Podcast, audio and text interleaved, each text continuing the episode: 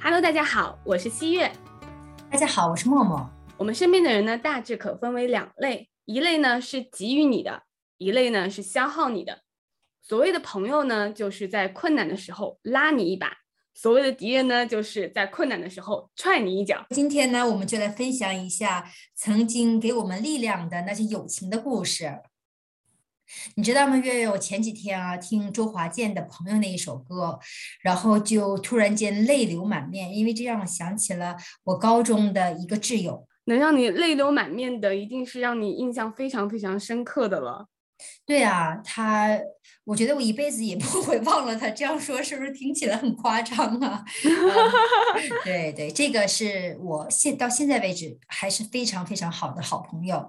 嗯，我会想起跟他在一起的点点滴滴，因为他现在生病了嘛，所以说我会更加的担心他。嗯，难怪你刚才说到，一想到这首歌你就泪流满面。对。就先给你们，嗯，简单的描述一下我的这位好友吧。他叫大脸猫，就是我们会给对方起绰号这样。然后他是那种非黑即白的，我说是穿衣服的，不是穿黑的，就是穿白的。到了过年的时候，可能就是黑白夹，是彩妆那种。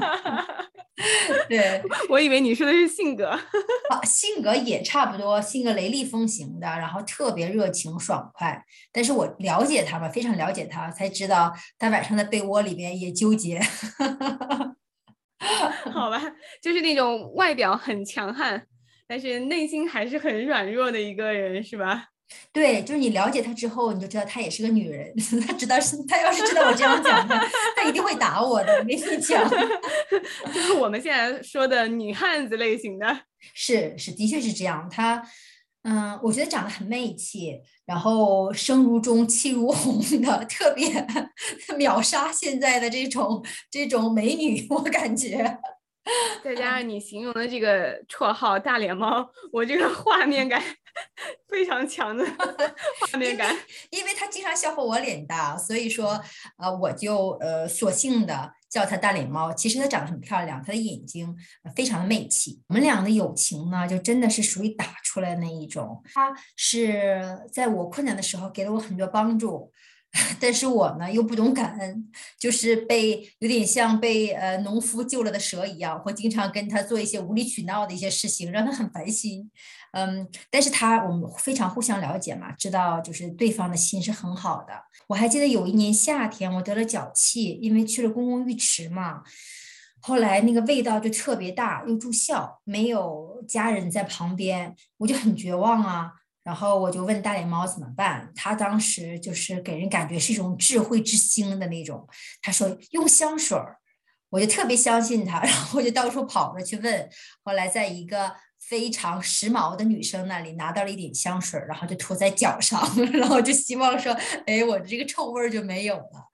后来那个味道，你能想象夏天那么热，我们一个班级里教室里八十多个人，一个小教室。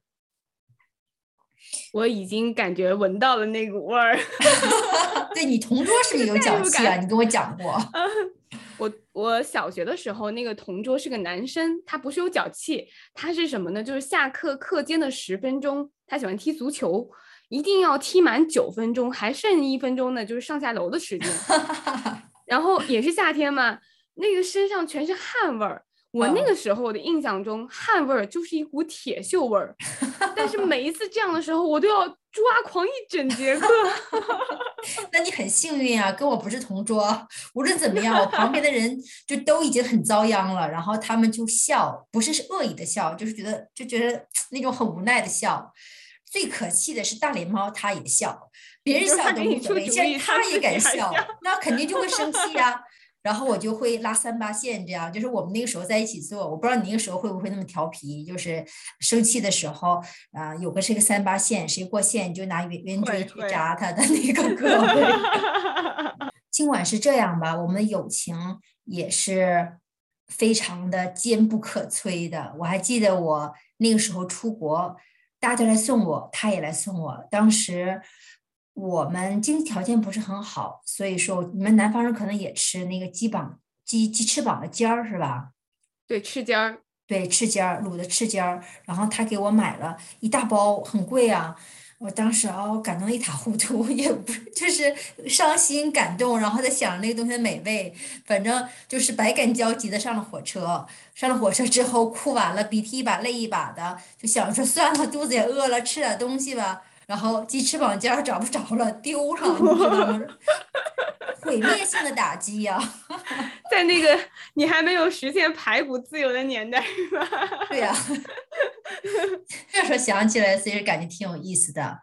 嗯，后来到了英国之后，我还记得，嗯，他经常给我写信寄过来，我也会如至珍宝一样去读，很贪婪的读这封信的每一个字。你跟我说过那会儿在英国是很孤独的，然后有一封漂洋过海来的信，又是这么好的一个朋友的信，那一定是特别珍贵哈。是的，他那个时候还给我打过电话呢。那个时候从中国打到英国的电话非常的贵，呃，打电话的时候也简简短短的说了几句，但是之后呢，他过一阵子，好像过一两年吧，他也出去了。嗯，就是你先出的国，然后他后来也出去了。对，因为他父母不太想让他出国，觉得家里面什么都安排好了，挺好的。上完大学，嗯，就有个稳定的生活嘛。但是他看我在外面，就觉得向往之吧。然后后来他父母拗不过他，就让他去了。其实我们很多时候就是身边的人去经历了一件事情，我们就会觉得哇，其实这件事情并不可怕，并不遥远，我也是可以去做的，是不是会对他也有一些触动？对对，他之后就会说，他要不是我的话，他是不会出国的。嗯，也不知道这句话，他他他他会不会出国，你知道吗？嗯，那他没有去你的国家吗？你所在那个国家吗？他没有，因为他在另外一个国家有亲戚，就是他父母觉得会可以给他一个比较稳定的生活环境。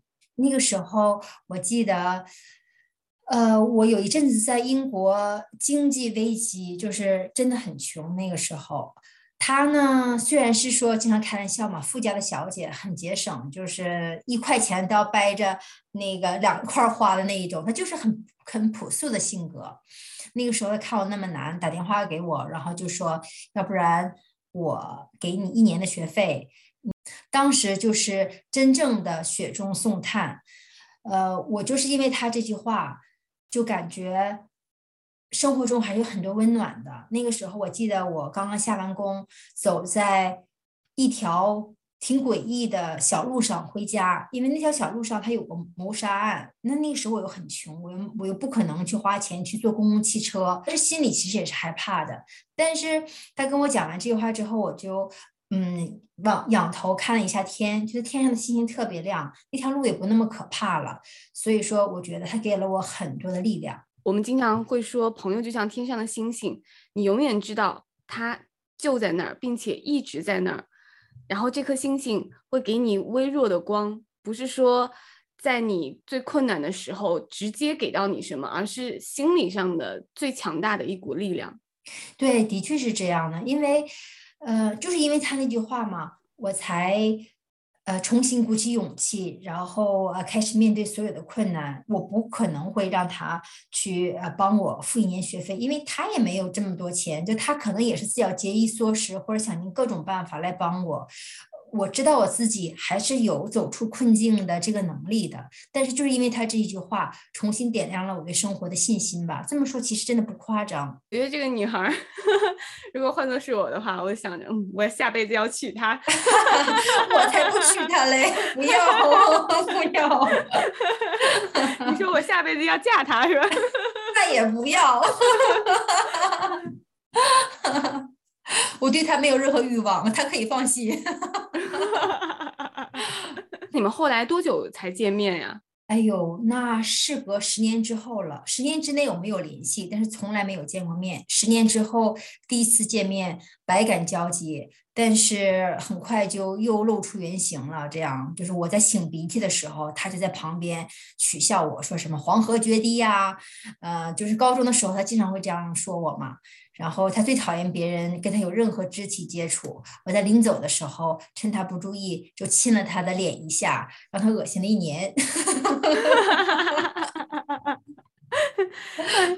其实我们很多时候跟身边最最亲的人、最信任的人，才会露出我们最本的一面。你说呢？是这样的，但我总觉得他把我带坏了。其实我还是个很好的孩子。我也一个人住过院，我觉得那个时候，如果是有一个非常非常好的朋友给到我精神力量的话，我我会觉得特别特别的开心，真的是。嗯，我也希望他快一点好起来。说了这么久的我，呃，我的这种呃高中时光，你呢？你有没有呃这一种呃可以给你力量的友情呢？我的高中经历了校园霸凌。哎呦，这个词好让人心酸呐，到底是怎么回事儿啊？我们那个年代很流行去县中上学，说县中的升学率都比较高嘛。然后我从小是在南京长大，嗯，从小学的就是艺术，嗯嗯，虽然我的文化成绩非常的好，所以我到了那个中学以后被分进了强化班，就是当时叫什么实验班嘛。对。可是我呢是整个实验班里面唯一一个学艺术的。啊，哎，我还记得我们班级里也有艺术生，呃，不是艺术，是体育生。然后他们生活特别滋润，感觉好像就是呃，不用跟我们一样上课，然后朋友也很多。你不是那一类吗？嗯，可能你们是在市区里面的高中是吧？对会好一些。对我那个时候是被。送到了县中嘛，那个时候，然后当时我身边的那些，尤其是强化班的那些孩子，他们认为学习是唯一的出路，然后学艺术的都是人渣。哎呦，人渣，我觉得这个词儿就是这个 太重了呀，怎么？对啊，我第一次听这个词儿就是在那个时候，因为他们叫我人渣，他们说因为你是学艺术的，所以你就是人渣。他们会在你的面前跟你这样说。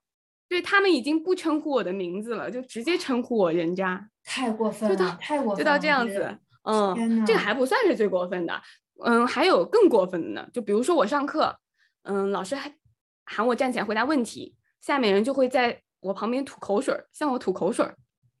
怎么会有这种学生？我觉得这个应该是《阿 Q 正传》里面那个阿 Q 的小屁做的事情，或者是……对，关键是他们是。父母眼中和老师眼中的学霸类型的了，都是。哎呦，这个我真的是非常吃惊，因为对啊，就叫人渣、吐口水这种事情，我觉得这是道德犯罪吧，对吧？是的。然后我下课的时候想去洗手间，用手抓门把的那一刻，从后面有男生会迅速的按住那个门把手，然后不让我出去。天呐，哎呦，真是！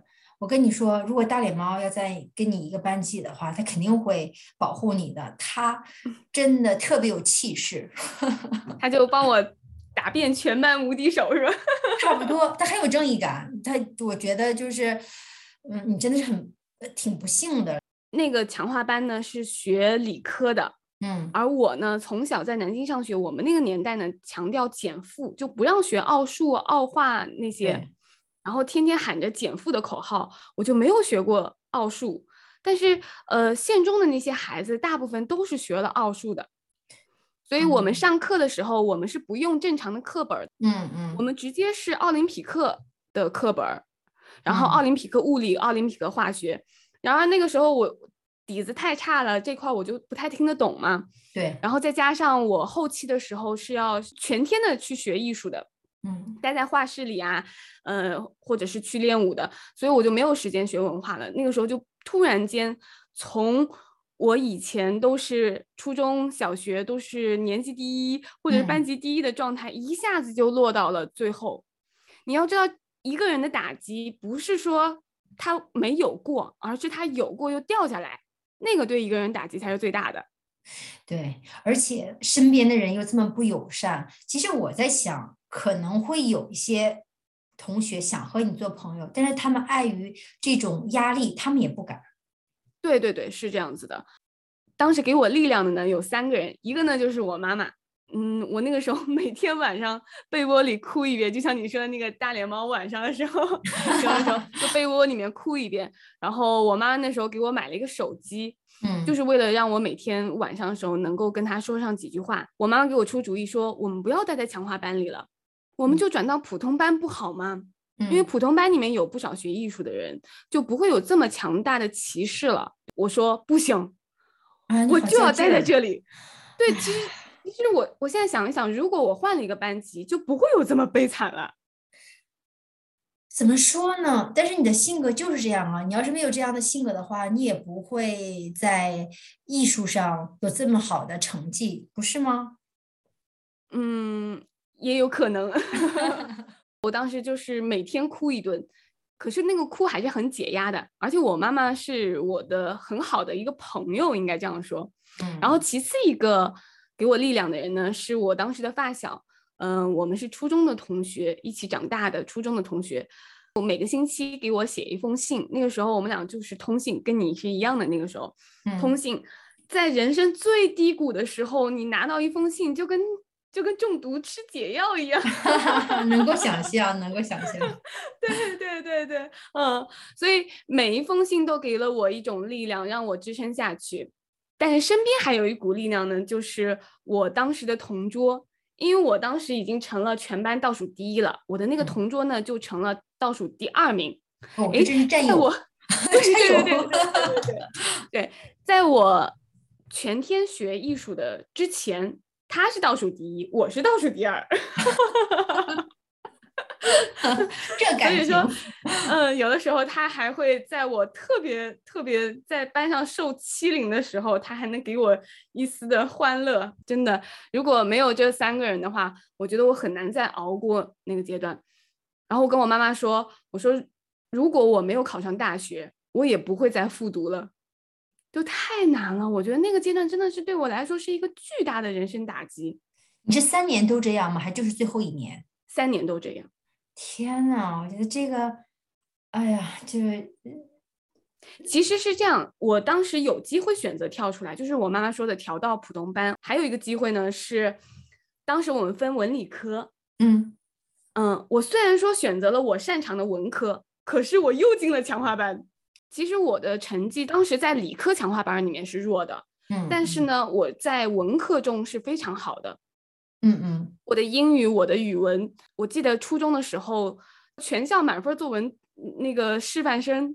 天呐，我现在就感觉你的处境就是你让一个不会中文的德国作家，然后来写中文作文，这样就是不对的地方，不对的时间。对对对，但是那个时候我有一个很错误的理解。导致了我自己的悲剧，应该是宁可做鸡头，不要做凤尾，这样反而容易 让我过得舒服一点。可是我没有选择这条路，所以说这些曾给过你呃力量的友情，也是不幸中之幸，对吧？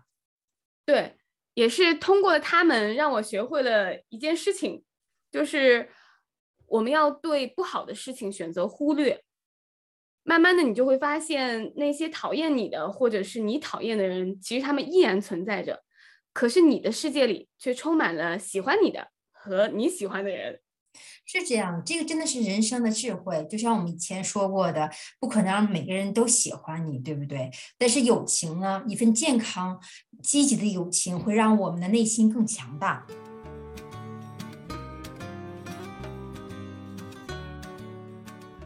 月月，我们刚才谈了这么多关于友情的一些呃故事，你觉得什么是友情，或者是说你在寻找朋友的时候，哪些特质很重要呢？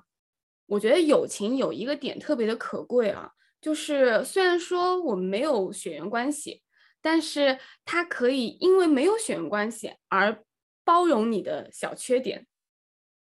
对我觉得这个点是很重要的，因为如果不是那么好的友情的话，他不会去包容你的一些小缺点。是这样的。我也觉得，就是在找朋友的时候，其实小的时候，呃，找朋友跟长大找朋友，他还是有非常根本的区别的。长大的时候，好像你真的要是在茫茫茫人海之中擦亮你的双眼，然后呃，经过一段就是呃交流或者交交往，你才知道，哎，这个人到底适不适合做真正的朋友。这样，就比如说，我觉得咱们两个刚才也都提过，说雪中送炭非常的重要。但是这个世界上也有一批人，就是说你已经烈日炎炎了，他还在给你送炭，你就觉得这种朋友还是不能交的，对吧？是的，是的，嗯，而且真正的友情会让你感受到一种被信任的幸福感。嗯，我后来跟我的这个发小就一起创业了。我们在创业起步的阶段，两个人再辛苦都相互鼓劲儿，然后那段时间的辛苦就被两个人嬉笑的相处给覆盖了。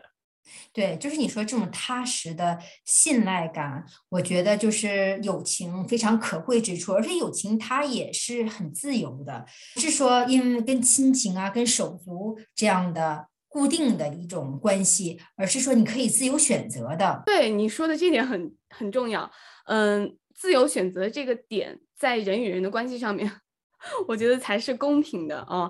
就像人家说，嗯，其实孩子不能够选择父母，才是世界上最不公平的事儿。你说有的父母，他就算生了孩子，可能啊，当然了，我们说这个方式肯定是不好的，但是他有可能会交给亲戚或者是其他人去抚养。嗯，但是孩子是真的没有办法选择自己的父母的。你在友情中，嗯，有犯过什么错误吗？就是说，或者是有越过这个界限吗？那肯定有了。我记得我有，就是好朋友跟我讲，他说你越界了，有拖延症。我们在申请大学的时候，我就跟他嘀咕，就是说唠叨他，哎呀，你要申请大学怎么怎么样。后来呢，他还是迟了，很心仪那个大学，嗯，没有录取他。之后我就跟他挺生气的，就是有点斥责的语气跟他说话，就说你为什么不早一点？早一点的话，你就可以怎么怎么样，怎么怎么样。他听了我的话之后呢，他很平静的跟我说，他说，嗯。能够理解我为什么说这样的话，但是我没有权利这样跟他说话，因为这件事情做错的是他，承受结果的也是他。所以说，作为朋友来讲，作为好朋友来讲，我也越界了。那个时候，其实他真正是给我上了一课，就是让我对友情有一个更深的反思。我做的的确不对。其实我们很多时候跟朋友之间小矛盾啊，都是因为边界感引起的。你可能刚好就触及了他的那个边界感。是这样的，所以说你刚才跟我讲那一点就是很重要嘛，就朋友他能够包容你的那些缺点，就是不是所有的了，但是大部分的那些缺点，比如说有的时候你的边界点过了，然后我跟你说，哎，月月有点过界了啊，或者说哎，默默有点过界了，但是如果要没有这样共识的话，我觉得这段友情就很难去维持，对不对？对，是的，是的。觉得我们现代呃发达的通讯工具给友情有一个怎样的影响呢？说现在通信倒是方便了一些，我们也可以随时随地的跟朋友去交流了，频率确实是可以增加了，但是好像我们并没有因此。增加太多数量的朋友，你有没有发现？这样的，我觉得可能在呃相识的过程中，现在发达的交通工具会给我们带来一些方便，但如果说真正走进一个人内心的时候，他还是不会因为这种呃。交通工具的发达，而让我们朋友的数量有一个明显的增加。物以类聚，人以群分嘛。我们有共同的兴趣爱好，我们有共同的生活理念，我们才有了共同的话题。你觉得友情对你有多重要呢？在生活中，和吃饭睡觉一样重要吧？我觉得就是精神上的力量是这样的。我也觉得友情是调味料中的盐，没有呢，虽然不会死，但是失去了很多味道。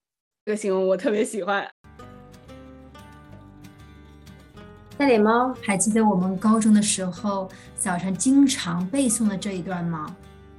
故天将大任于斯人也，必先苦其心志，劳其筋骨，饿其体肤，空乏其身，行拂乱其所为，所以动心忍性，增益其所不能。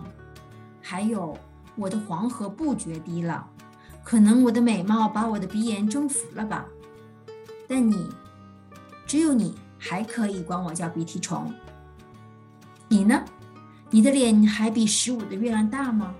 如果你正在收听我们的音频节目的话，我希望你早日康复。在疫情之后，我们可以快一点见面。今呢，我们分享了这么多给过我们力量的友情，让我觉得心里暖暖的。现在到了节目的尾声，欢迎正在收听节目的你。与我们分享你的经历与想法，让我们共同扶持成长。一个人与谁同行，决定了他能走多远。望大家都能够找到和保持最纯真的友情。那我们下期见喽，拜拜！欢迎收听，下次见。